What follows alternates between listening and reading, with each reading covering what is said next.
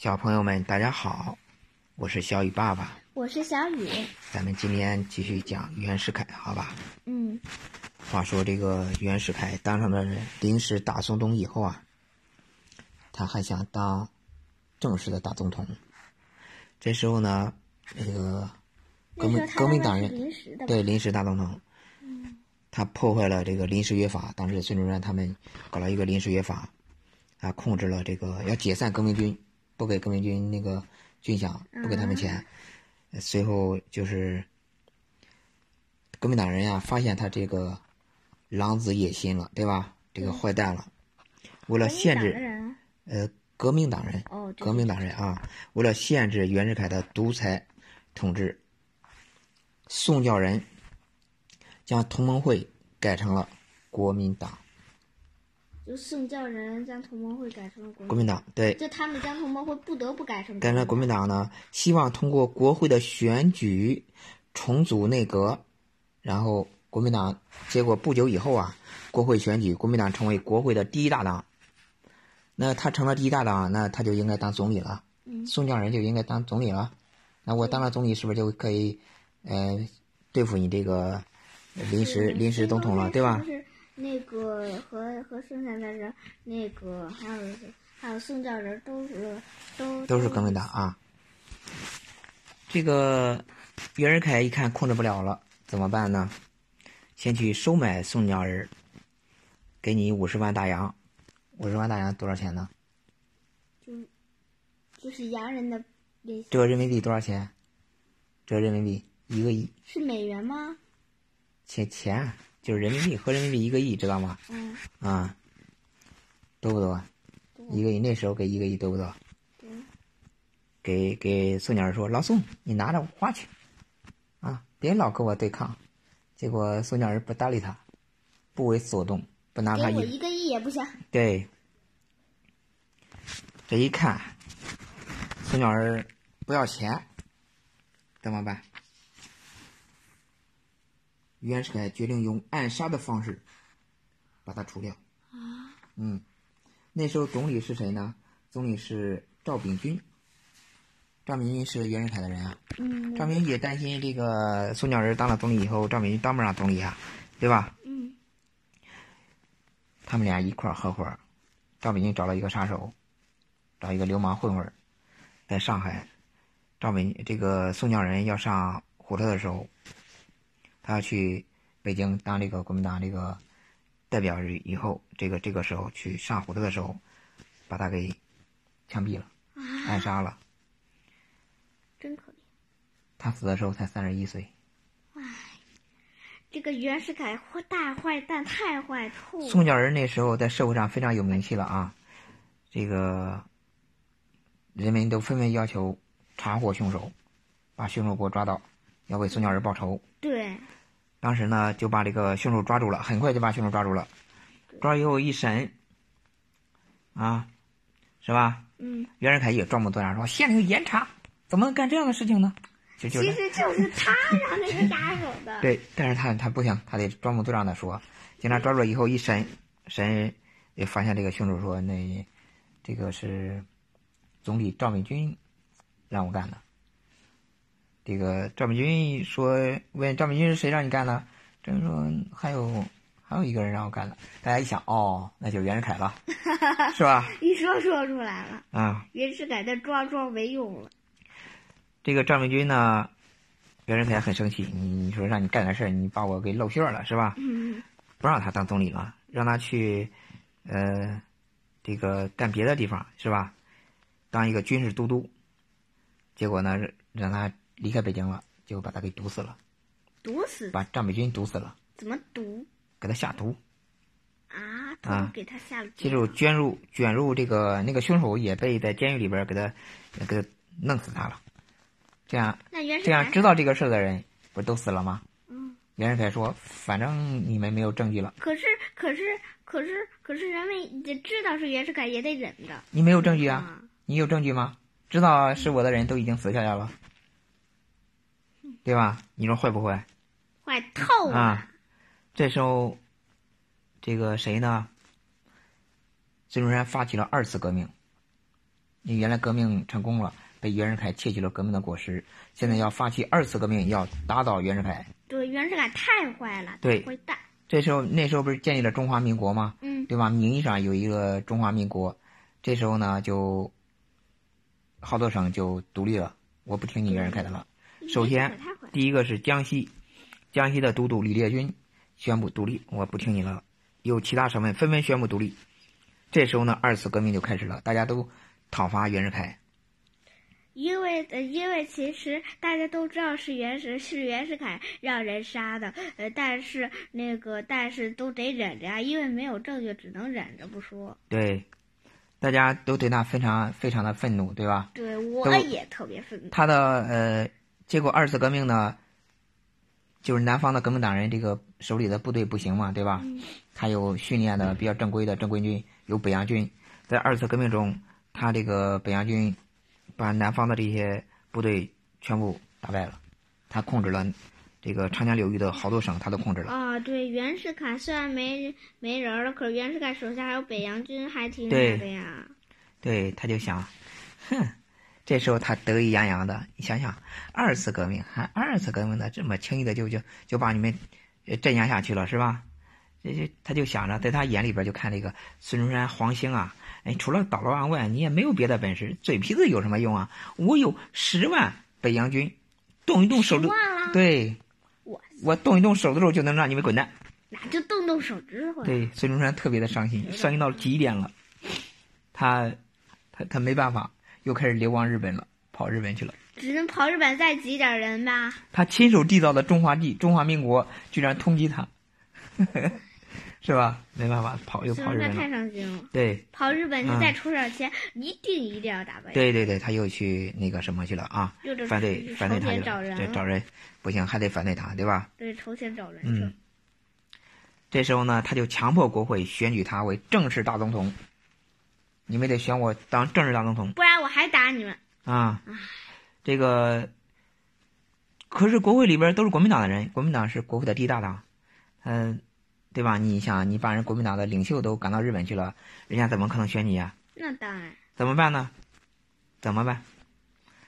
这个袁世凯在北京啊，找了五千多个地痞流氓、小混混儿，哎，拿着这个铁锤、这个剪刀、小刀，各种各种武器，站在这个国会的会场，把这个国会的这个代表们呀，在里边议员们，国会的叫议员啊，逼着你们选选总统，选总统。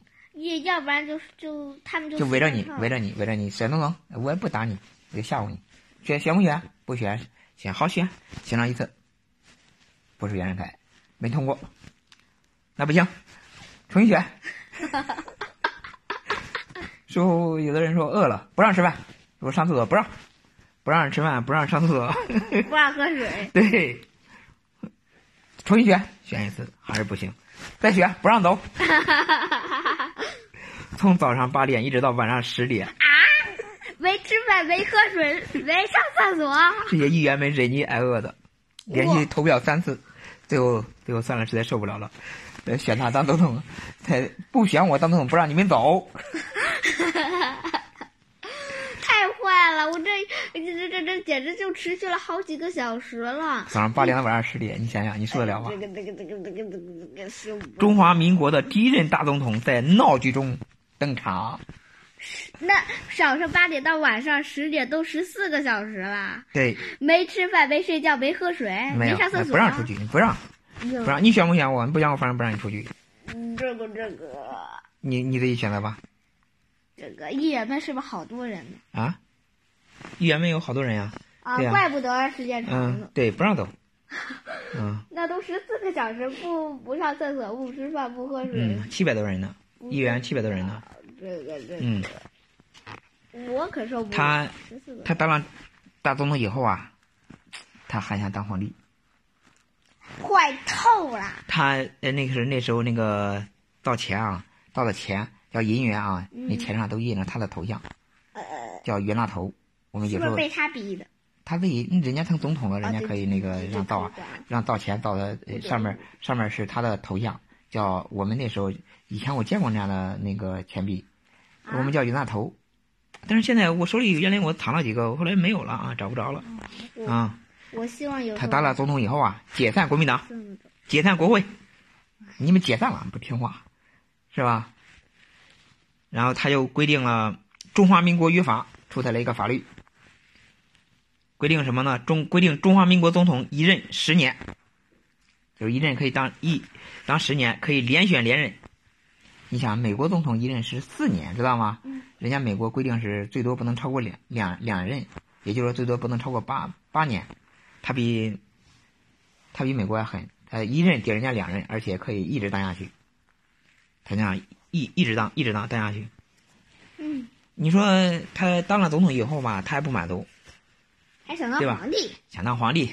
哎呀，这是因为他原来不就是一直在清朝的皇帝手下干吗？他太坏。他看人家那个皇帝当的过瘾，他想当皇帝啊。当皇帝呢，他他这个人耍耍心眼啊，他他又不想自己主动说我要当皇帝，他得让别人请他当皇帝。怎知道吗？首先让报纸。报道报道说，哎呀，我们要要得有一个皇帝不行，没皇帝不行，还得请他当皇帝。